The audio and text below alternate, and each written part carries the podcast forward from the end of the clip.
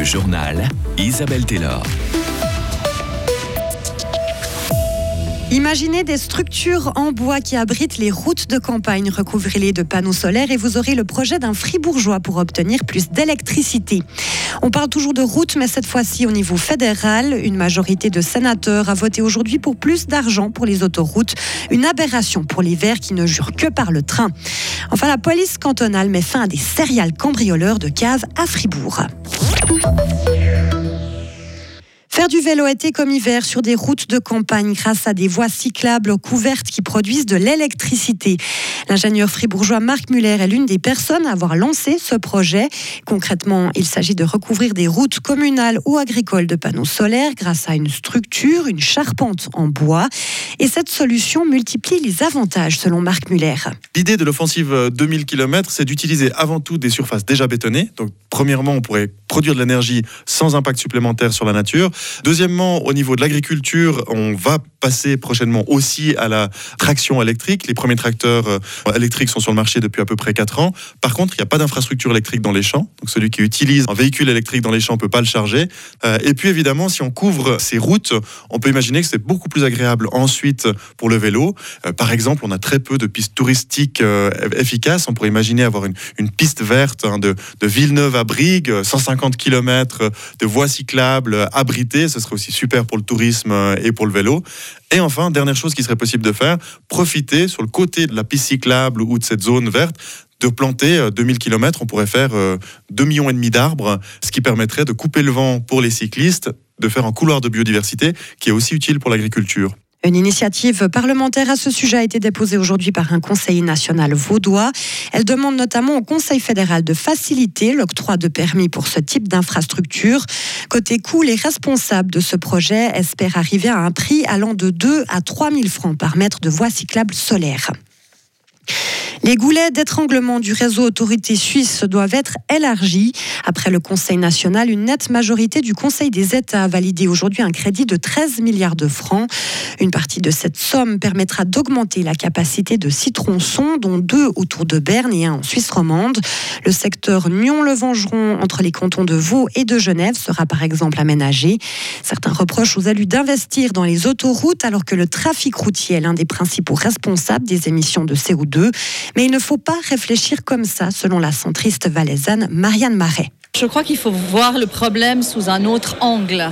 Aujourd'hui, on a des régions qui sont clairement engorgées, dans lesquelles il y a des bouchons quotidiens. Et ce qui se passe, c'est que le transit est dévié à l'intérieur des localités adjacentes.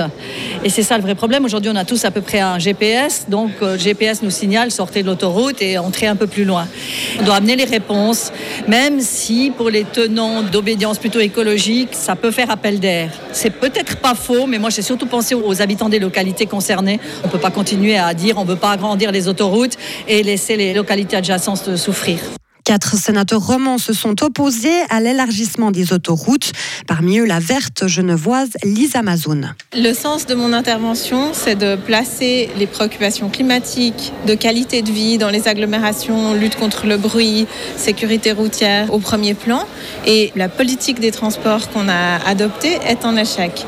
Depuis euh, une dizaine d'années, on dépense des milliards dans le rail mais en faisant la même chose dans la route, le problème c'est qu'on annule cet effet et au lieu d'avoir un transfert, on voit qu'à chaque fois qu'on augmente la capacité euh, autoroutière, bah, quelques temps après, il y a déjà une congestion. Cette logique de un coup dans la route, un coup dans le rail, elle ne fonctionne pas. Tant qu'on reste dans cette logique, on ne va pas chercher les solutions alternatives.